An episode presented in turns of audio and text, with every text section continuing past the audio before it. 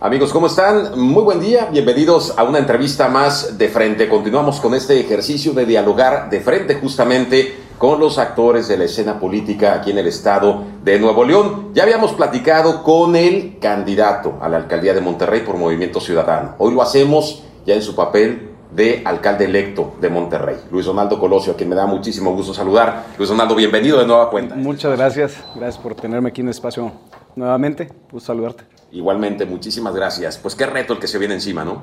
Un gran reto, pero lo hacemos con mucho entusiasmo. Muy agradecido por la, por la respuesta de la gente. Muy, muy, muy, muy pues, la verdad es que la, lo comentábamos hace rato, la participación en este proceso fue extraordinaria. La gente paciente para esperar a poder emitir su voto y el resultado, bueno, pues nos llena de, mucho júbilo, de mucho orgullo, pero también de una gran responsabilidad. Claro. Oye, platícanos. Sabemos todo el proceso ¿no? que se vivió, del cual en su momento ya platicamos. El proceso para eh, obtener la candidatura, la campaña, también estuvimos muy de cerca con todos los candidatos y candidatas, por supuesto. Pero ¿cómo fue? ¿Cómo fue para ti ese 6 de junio? Mira, fue un día muy, muy atípico, porque de entrada fue quizás el primer día en donde realmente no, ya no había campaña o, cosas que dependieran de mí como candidato. Y ese sentimiento a veces de incertidumbre, de impotencia, porque estás poniéndote en las manos de Dios, de tu equipo y de la gente. Ya realmente hay muy pocas cosas que, estén en tus manos ese día. Ya no podías incidir en nada. Exacto, ya, ya todo lo que tenías que hacer, todo lo que hiciste, lo, hiciste pues hasta un día antes. Ya ese día es, es confiar. Entonces de entrada fue muy emocionante para mí llegar a la casilla con mi esposa y con mis hijos. Y que a pesar de que hicimos ahí tres horas de fila porque no, no abrió la casilla a tiempo, como pasó en muchas otras casillas también, eh, eh, el que la gente no se desesperara que te comentaba, estábamos, uno de mis vecinos tenía ahí, estábamos viendo la carrera de Checo Pérez y estábamos comentando, aprovechando el tiempo, aprovechando el tiempo y, bueno, tomamos su triunfo como una señal. Fue un buen augurio. Y que a pesar de, del sol o del calor o de las largas filas, nadie se desesperaba. Esperaba y pacientemente fue a emitir su voto. Y eso fue extraordinario, que mis hijos pudieron entrar conmigo a la casilla, que, que, mi hijo fue, se tachara junto conmigo ahí el cuadro de, de su papá, fue algo que me emocionó muchísimo. Después de eso me llevé a mi familia a desayunar. Tranquilo, domingo tranquilo. tranquilo. Y ya después de recibir el desayuno, ya dejamos a los niños en casa de mis suegros y mi esposo y yo nos fuimos ya ahí al centro donde estábamos monitoreando ya todo el proceso. estábamos con familiares, con amistades, pasaba a, ver ahí a, la gente que estaba en las mesas de trabajo, en, el tema de, sobre todo las incidencias legales para la defensa del voto. Eh, íbamos con la gente de, medios también para monitorear el tema, las encuestas de salida, cómo vamos, cómo está yendo. Era todo, todo un tema, ¿no? Pero procuraba, en la medida de lo posible, estar distraído en otras cosas. Para, para no estar haciéndome... El, nivel de estrés, me imagino, es alto. Tomaba, tomaba eh, breves espacios de tiempo para, no sé, ir ahí a, a otro salón, ponerme a ver un poco de televisión, eh, no sé, una película o algún, bueno, también me tocó ver el Juego de México, que ahí sí no, no ganamos, pero ya no sabía ni qué pensar ahí, dije, y aparte perdimos como siempre en los penales. Que, Luis Donaldo, este tipo de experiencias que nos comentabas hace unos momentos, el hecho de llevar, por ejemplo, a tus hijos, sentir esa emoción, el que sea uno de tus hijos el que tachó la boleta donde estaba tu nombre, eh, eh, ese tipo de cosas, ¿qué es lo que te dejan? ¿Hay algo que te empuje a hacer las cosas de una manera distinta una vez que, que asumas? Ellos. Yo veo en el rostro de mis hijos todos los días el potencial y la promesa de un extraordinario futuro.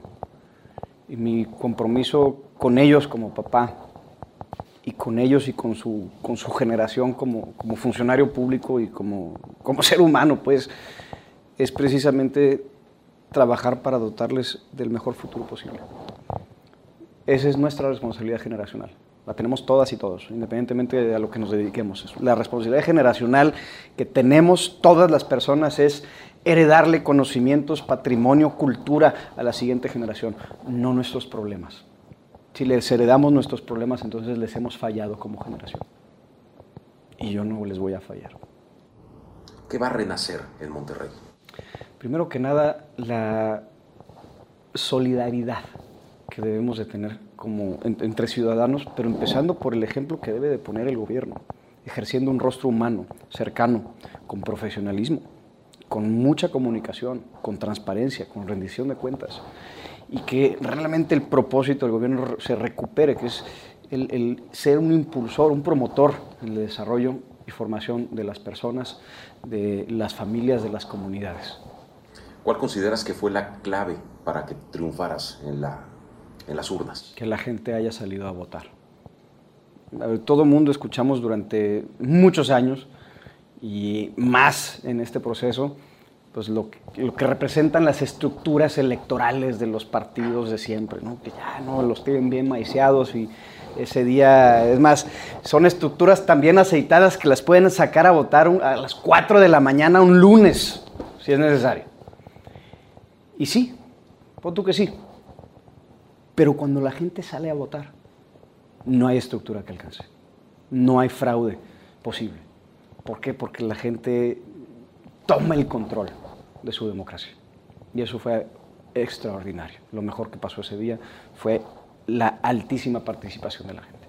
Tú en campaña, en las entrevistas que tuvimos previamente, hacías ese llamado justamente a la gente para que salieran a votar, pero ¿te esperaba realmente una respuesta como la que hubo el 6 de junio? No la esperaba, pero me, me, llenó de mucho, mucho gusto, mucho orgullo también que la gente realmente haya asumido esa obligación. No es nada más un derecho, es una obligación que tenemos como ciudadanía de salir a votar, de participar, de tomar las riendas del futuro del país, no dejarlo en las manos de las estructuras o de los grupos políticos o de los partidos. No, no, ¿sabes?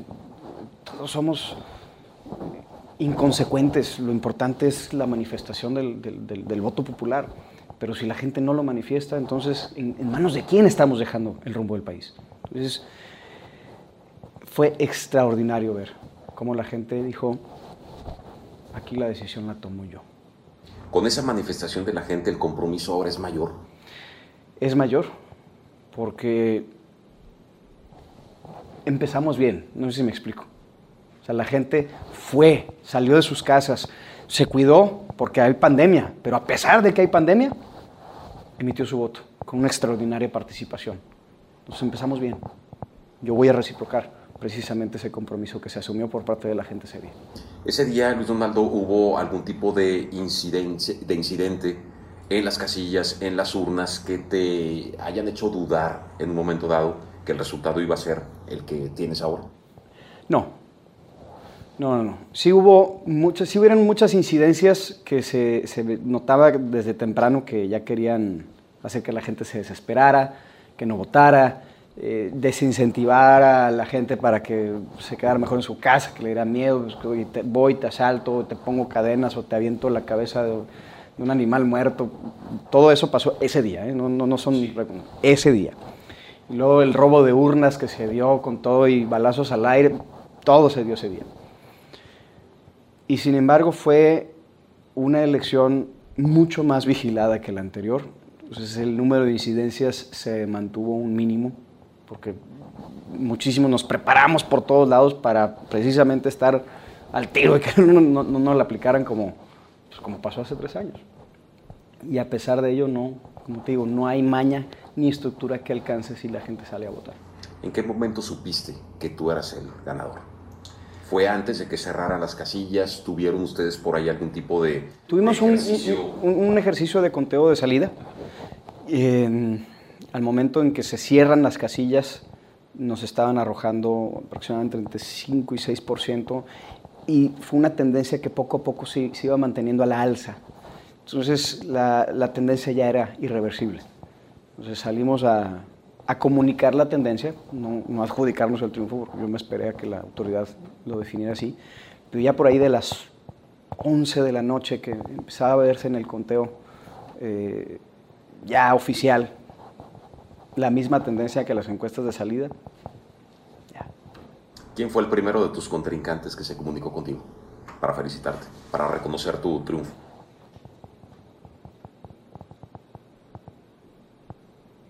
En reconocer el triunfo probablemente fue Francisco Cienfuegos.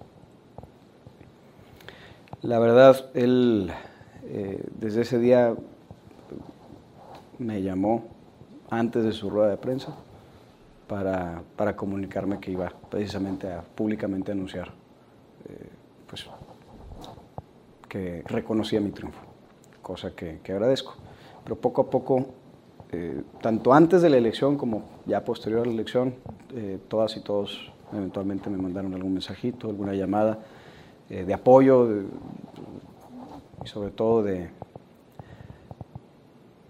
pues en buen plan, decir, pues, nada personal. ¿Se liman las perezas? Se liman las perezas y de aquí pues para adelante a la orden. ¿Tomarías en cuenta alguno de ellos en algún momento dado para trabajar en conjunto? No sé con qué ánimo eh, hayan terminado las campañas cada quien. Eh, ciertamente hay un par de perfiles que pueden ser buenos cuadros pero habría que platicarlo con ellos. La verdad es que sé que en su momento hay muchos de ellos que ya me han hecho llegar a una copia de su plan de trabajo, cosa que voy a estudiar para ver si hay algo que ahí que, que se pueda tocar. Que valga la pena, porque al final del día las buenas ideas, independientemente de su autoría, se deben aplicar. Entonces yo, yo ahí no soy de esas personas, no, porque no lo hice. Yo siempre he manifestado que el espíritu en el gobierno debe ser la colaboración y en ese sentido, pues yo encantado de, trabajar con quien sea. Muy bien, pues ahora ya campañas quedaron atrás, por supuesto, el resultado igualmente, ya tienes tu constancia de mayoría, eres alcalde electo. ¿Ya, ya te acostumbraste a que te digan alcalde electo? Todavía no me acostumbro ni que me digan diputado. no, no. Todavía no. Todavía no. Pero vienen desafíos importantes. Vienen desafíos importantes y eso es lo que me llena de entusiasmo. Porque son cosas que tienen que ver con nuestro diario vivir, que vemos todos los días que nos enojan, que nos frustran, que siempre pasamos y decimos, aquí deberían de ser esto, acá deberían de ser otro, o en este programa se debería de, atender de esa forma. Y esa es la oportunidad que se nos da para transformar cada una de esas necesidades con la perspectiva que tenemos, pero también hacerlo integrando a la gente en el proceso de diseño e implementación de la política pública. ¿Cuál es el, desafío que consideras será el, el principal en, tu trienio en Monterrey? Principal desafío siempre va a ser eh, muy, muy ligado al factor humano. El tema de la voluntad de ciertos actores al momento de ya sea construir acuerdos o bien implementar algún tipo de política pública, algún proceso de rediseño de algún, de algún servicio del municipio, el poder actualizar de tecnología para tener herramientas anticorrupción y que nos ayude a transparentar el gasto público. Es ese tipo de cositas que sabes que vas a pisar callos y esos callos vienen pues con a veces represalias. Entonces el factor humano va a ser un tema eh, complejo, pero no imposible de, de sortear. Hablando de pisar callos y posibles represalias, e, e, ese pisar callos se convertiría en una cacería de brujas, como se dice comúnmente. ¿Irías tras irregularidades que se hayan cometido, tras quien las hayan cometido en la todavía actual administración? Mira, no es el propósito. ¿Por qué? Porque quien se, concentra nada más en ese ejercicio de la cacería de brujas y vamos a... Pierdes mucho tiempo efectivo en un corto trienio para poder corregir la mala administración pública. Entonces, esa es la prioridad, una buena, la construcción de un buen gobierno. Pero en ese sentido, desde la etapa de transición que está por iniciar. Yo sí la voy a hacer de una manera completamente pública y con el apoyo de una calificadora financiera internacional que nos ayude a hacer ese proceso de auditoría de cada una de las áreas y dependencias del municipio. ¿Ya sabes quién hará esa, auditoría? Estoy en eso, estoy en eso, pero sí tiene que ser una, pues una empresa de, de calidad moral a nivel internacional para que tenga ese respaldo y que la gente sepa que no es, digamos que no es una una empresa o con una oferta patito, no sé si me explico. Tiene que tener ese respaldo de, seriedad que se, que se, merece.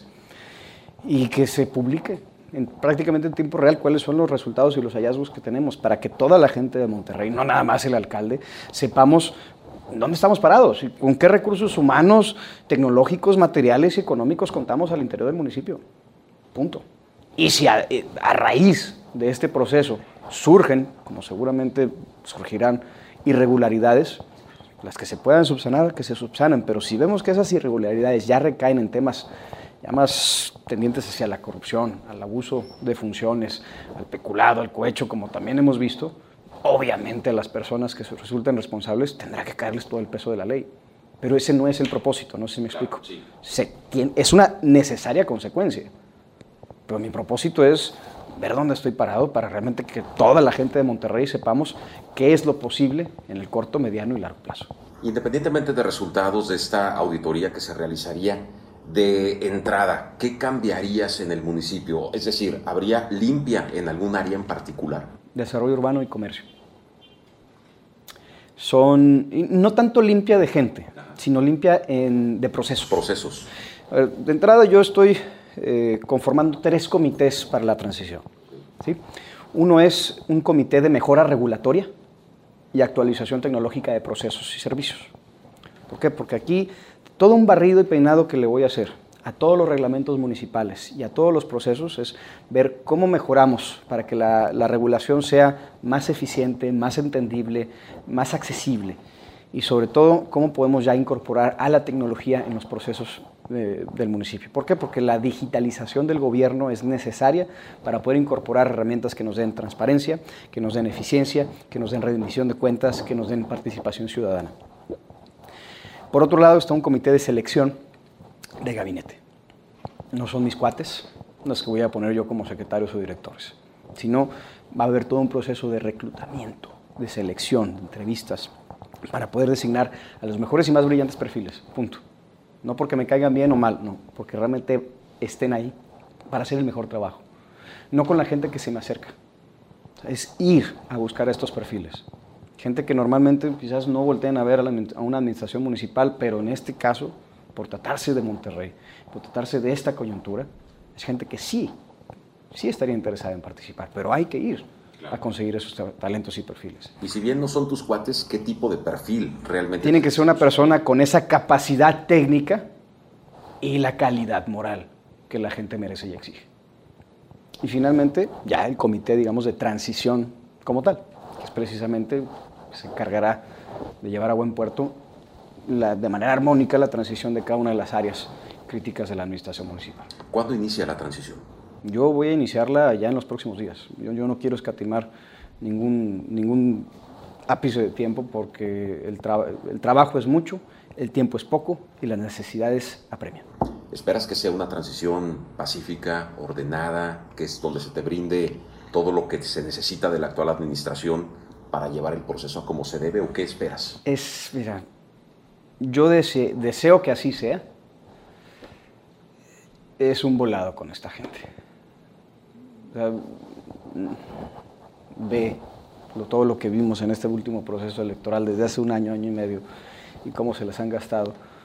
Eh, definitivamente hay mucho, mucho abuso de funciones, de, ejercicio indebido de facultades y no sé si ya en este momento, en donde ya soy alcalde electo y todo mi equipo de trabajo está listo para iniciar esta labor de transición, no sé si ya estén en un, digamos que en un mejor plan.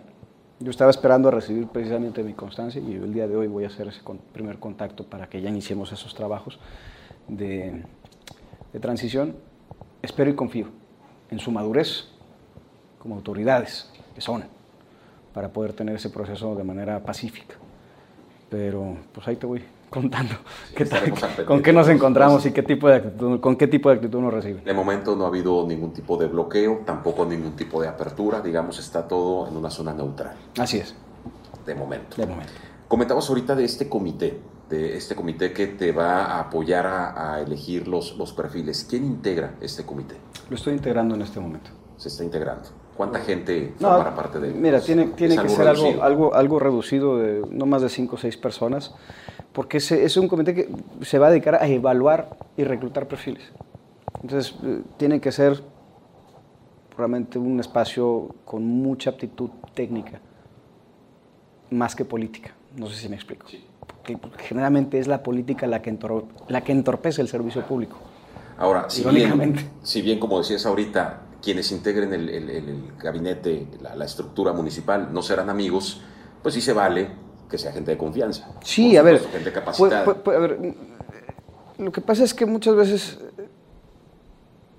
se ha abusado mucho de, meter a mi, a mi, amigo porque confío en él, sí, pero de nada sirve que mi amigo, en el cual yo confío, le confío mi vida, lo ponga yo de secretario de Obras Públicas si es, eh, no sé, si se dedica a otra cosa. Eh, tiene que ser una persona, más allá de si me cae bien o mal con la suficiente capacidad técnica, el oficio político y la calidad moral para poder llevar a buen puerto cada una de estas áreas. Entonces, si además de eso es una persona, todos tienen que ser gente de confianza o gente de confiar, pues, pero si además de eso es una persona que me cae bien, pues qué mejor, vamos a trabajar mucho mejor. Pero yo no puedo tomar estas decisiones con base nada más en, en mis simpatías personales. Precisamente eso es lo que tanto daño le ha hecho a la política mexicana a través de los años y por eso se han presentado tantos malos resultados. ¿Cuidarás aún así que haya inclusión, que haya paridad, la integración de...? Yo voy a hacer que la norma 025 aplique para la no discriminación e igualdad laboral en el municipio de Monterrey, no solamente a nivel, eh, nivel secretaría, sino también en direcciones. Y realmente tengamos esa integración plural que respete plenamente los derechos de todas las personas y sobre todo que dé condiciones de trabajo dignas y parejas para todas y todos. En el tema, por ejemplo, de, movilidad y vialidad, la gente espera mucho aquí en Monterrey. Así es. ¿Qué le dices a los regios? Que yo no seré como otros ediles que digan, es que ese es un tema que le compete al gobierno del Estado. Eh, sí, por supuesto que es un tema que en su mayoría le compete al gobierno del Estado, pero los alcaldes y alcaldesas metropolitanos tenemos responsabilidades también empezando por la responsabilidad de, tener la madurez para sentarnos, sentarnos todos a la mesa y diseñar soluciones compartidas a nivel metropolitano, apoyar al gobierno del Estado a diseñar una reestructura integral del sistema de transporte y sobre todo aplicar nuevas formas de movilidad al interior de cada una de nuestras ciudades. Estamos en un modelo de ciudad que durante décadas le ha apostado casi exclusivamente al automóvil y a desarrollar más vialidades para más automóviles y eso ha duplicado el parque vehicular, ha duplicado el tráfico, ha duplicado la mala calidad de aire, etcétera, etcétera, etcétera, etcétera. necesitamos rediseñar cómo desplazamos personas, no automóviles, hacer ciclovías, corredores peatonales sustentables, cosas que nos den mejores eh, formas de, de conectar con nuestro destino y que no se nos obligue, por el modelo de ciudad del que le hemos fallidamente apostado, a desplazarnos en un vehículo privado o en el transporte público porque todos somos peatones, pero no todo el mundo tiene acceso a un vehículo. Eh, recientemente Samuel García, gobernador electo, mencionaba que ahora sí, acciones penales en contra de quien contamina. Yo te lo pregunto por el, tema que mencionabas hace unos momentos. ¿Apoyas o apoyarás este tipo de medidas? ¿Estás de acuerdo? Sí, sí, estoy de acuerdo. Es muy, muy negligente la manera en cómo se ha comportado la autoridad y en general también tenemos que ser autocríticos como ciudadanía.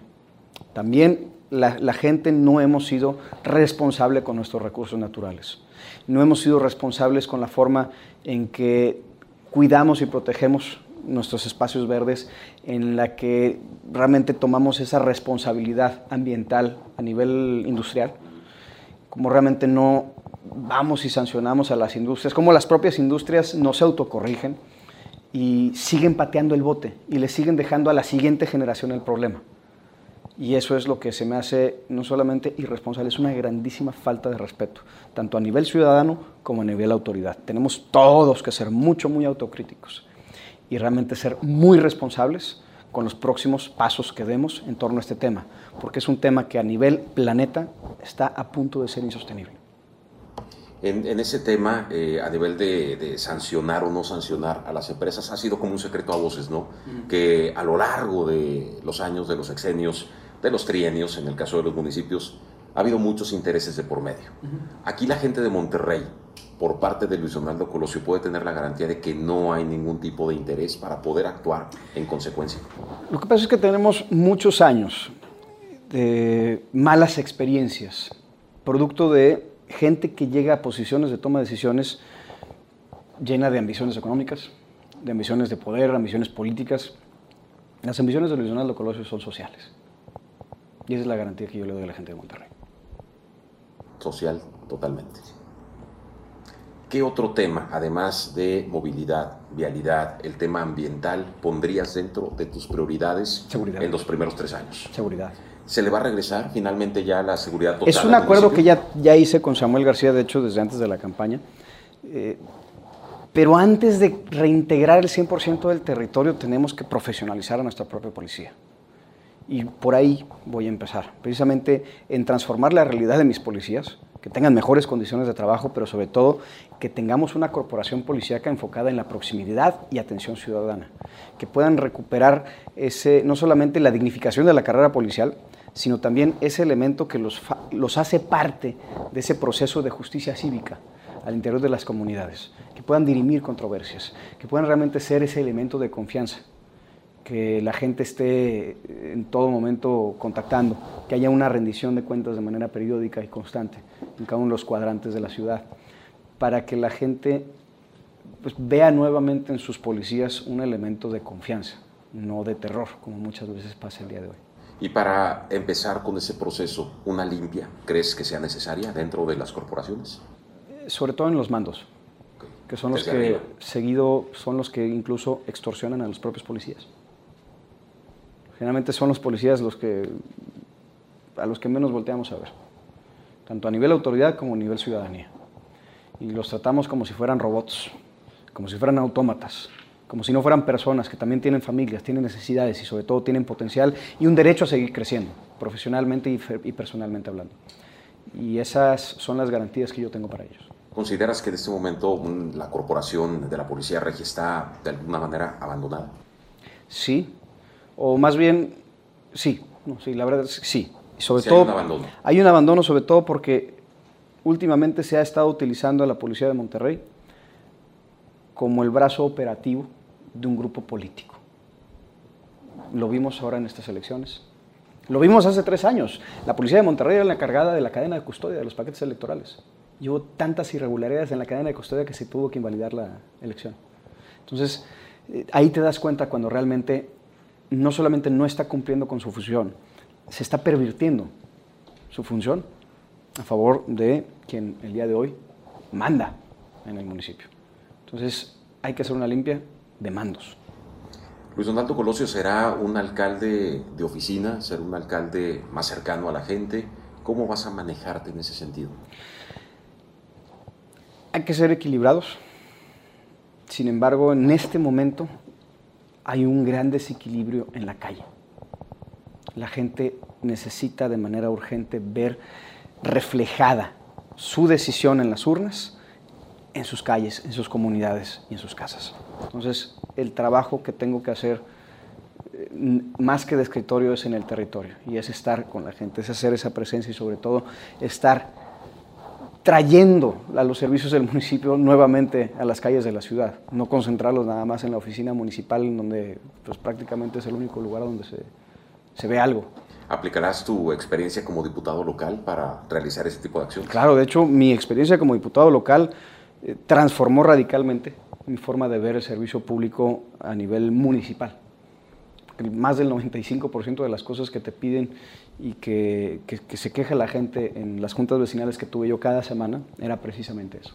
La mala, la- las ineficiencias de parte del gobierno municipal. Y fue parte de la razón por la cual me tomé la decisión de ir por Monterrey por el sentimiento de impotencia y de frustración que vivía en cada una de las juntas vecinales como diputado local, donde te piden puras cosas que no tienen nada que ver con el diputado. Y levantaba las firmas de parte de los vecinos, hacía yo también mi propio oficio, iba con autoridad competente, tocaba puertas y logramos una excelente gestión. Pero al final del día eran temas que no dependían de mí. Hoy sí. En el tema de finanzas, a estas alturas del partido, ¿ya sabes cómo vas a recibir el municipio? Mira, sé lo que sabemos todos A grandes rasgos. a grandes rasgos por lo que se ha- por, por lo que está publicado por ley. Sin embargo, mira, tenemos un auditor superior del, esta- de- del Estado que para Monterrey y para Guadalupe en el 2018 les marcaron cero observaciones. Cero observaciones, ni siquiera de carácter administrativo, nada, ni, una fe de errar, nada, cero. Eso no existe. Para acabar pronto, eso no existe. Y menos en un municipio, en municipios tan grandes como, como y tan complejos como Monterrey y Guadalupe. Entonces, son expertos en maquillar datos. No será sino hasta que estemos ahí, haciendo esa auditoría, que encontremos realmente cómo están las cosas. ¿Te convertirás tú en experto en desmaquillar ese tipo de cosas? Sí. Me he convertido en experto en desmaquillar muchas cosas. Lo hice como coordinador de bancada, donde fuimos la primera bancada en la historia del Congreso de Nuevo León en transparentar el 100% de nuestros recursos. Y ahí se, cae, se, se, les cae el teatro a mucha gente. A mucha gente. ¿Por qué? Porque la gente se da cuenta realmente, ah, esto es lo que te dan. Sí. Y lo uso así, así, así, así. Ve y pregúntale al otro a ver cómo lo hace. ¿En qué lo está usando? Ah, no quiere publicarlo. Ah, mira. Ahora, independientemente de qué tipo de finanzas y en qué estado te las encuentres, quizá habrá que ponerse más creativo, ¿no? Toda la administración, no solamente Luis Donaldo Colosio, eh, para poder apoyar a, la gente, ¿no? Hablamos de un tema de recuperación económica, recuperación de empleos. Sé que también tienes ahí previsto algo de apoyo a las escuelas. Así es. Antes de que, eh, de, alguna manera, de que regresen eh, los niños a clases presenciales. ¿Cómo hacerle? Si las finanzas quizás no son tan sanas a como se esperaría, para poder... Cooperando entre todos. A ver, de entrada, el gobierno siempre debe haber sobriedad. Ya no me voy a meter en austeridad. Sí, la, austeridad no es lo mismo que la sobriedad. La sobriedad en, el gasto es ser prudentes en el gasto público y realmente dirigir el gasto público a donde detones desarrollo. Es más una inversión, pues.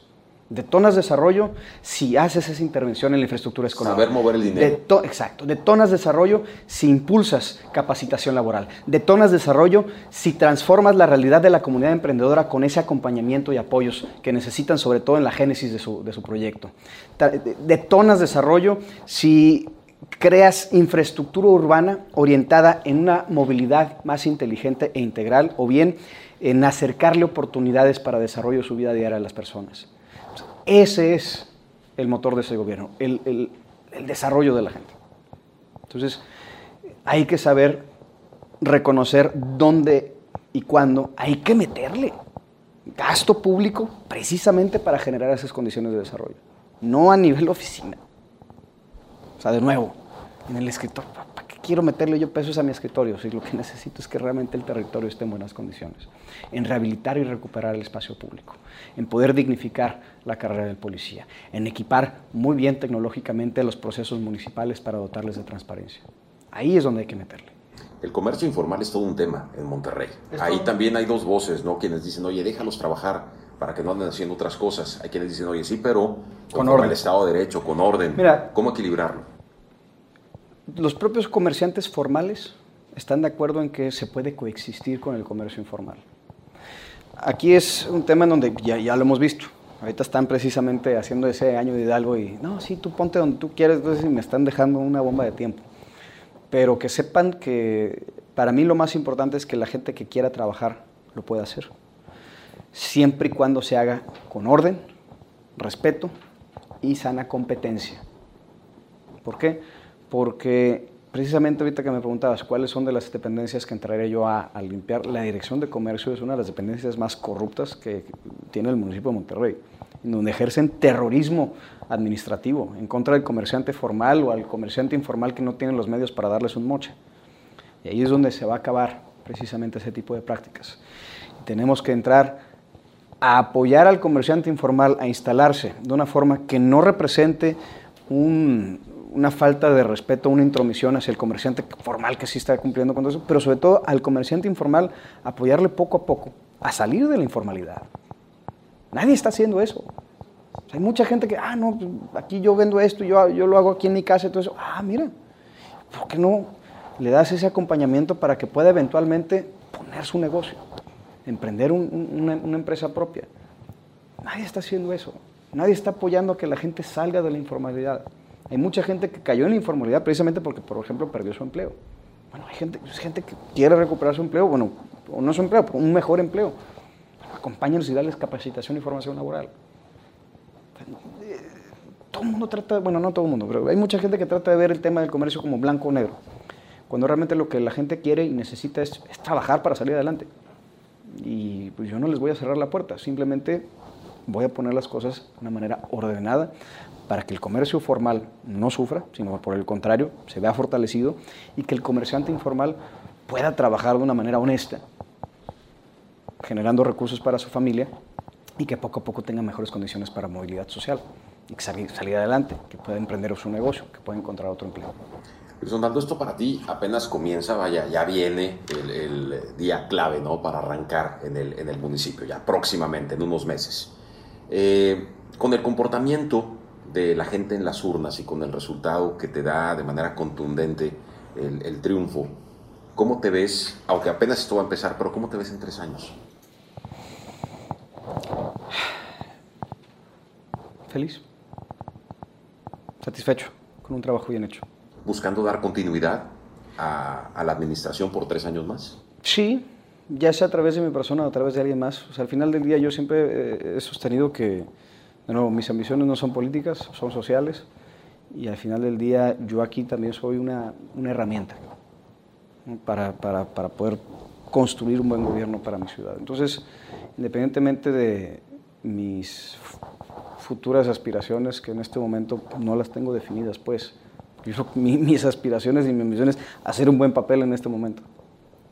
Entonces, en tres años, independientemente de cuál sea eh, mi decisión hacia adelante, la continuidad es importante. Por eso también yo, yo, no llego con un ánimo ahorita de decir, eh, cancelen todo y todo está... No, no, es primero ver dónde estamos parados. ¿Qué se está haciendo bien? Hay cosas que se están haciendo bien, continuemos. Hay cosas que se pueden hacer mejor, refuérzalas. No las cortes, refuérzalas. Hay cosas que se están haciendo mal, bueno, quítalas o es así. Y cosas que no se están haciendo, hazlas. Finalmente uno busca ser feliz, ¿no? Como dices, en este momento tú estás feliz. Sí, sí. Si todo sigue igual, tu, tu, tus ambiciones sociales podrían prolongarse dentro de seis años también. Claro. ¿Por qué no? ¿Sí te verías en un momento dado? Por supuesto.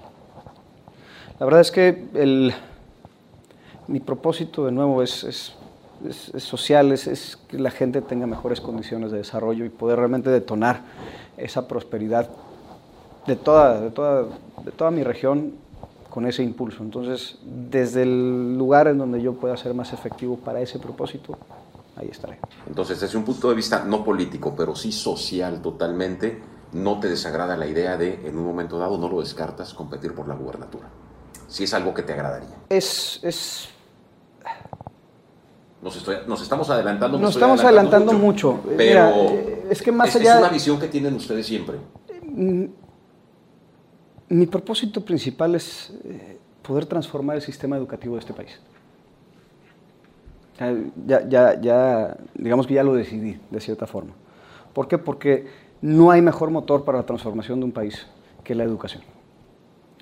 Y si algo nos ha dejado en evidencia la pandemia es que nuestro sistema educativo durante años fue abandonado. Y esa negligencia nos costó muy caro y lo estamos pagando, estamos pagando los platos rotos. Bueno, nuestros niños están pagando los platos rotos el día de hoy. Entonces, hay que reconfigurar por completo el sistema educativo del país. Hay que formar habilidades para la vida, habilidades del conocimiento, habilidades digitales. Concentrarnos en esta nueva ciudadanía global que, que, ya tenemos encima, sin sacrificar nuestros, nuestros hitos culturales, por supuesto, ni, ni nuestra esencia ni, ni identidad eh, regional.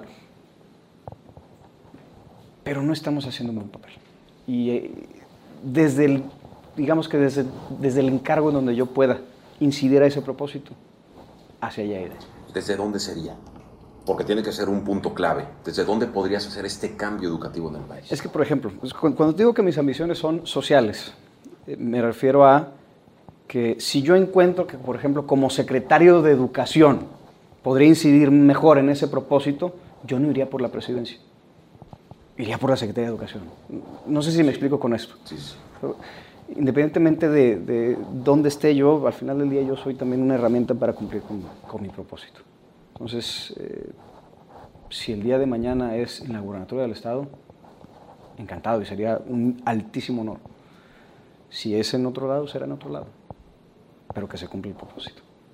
Pues Donaldo, te agradezco mucho, te deseamos todo el éxito y estamos al pendiente. Muchísimas gracias por el espacio. Al contrario, muchísimas gracias.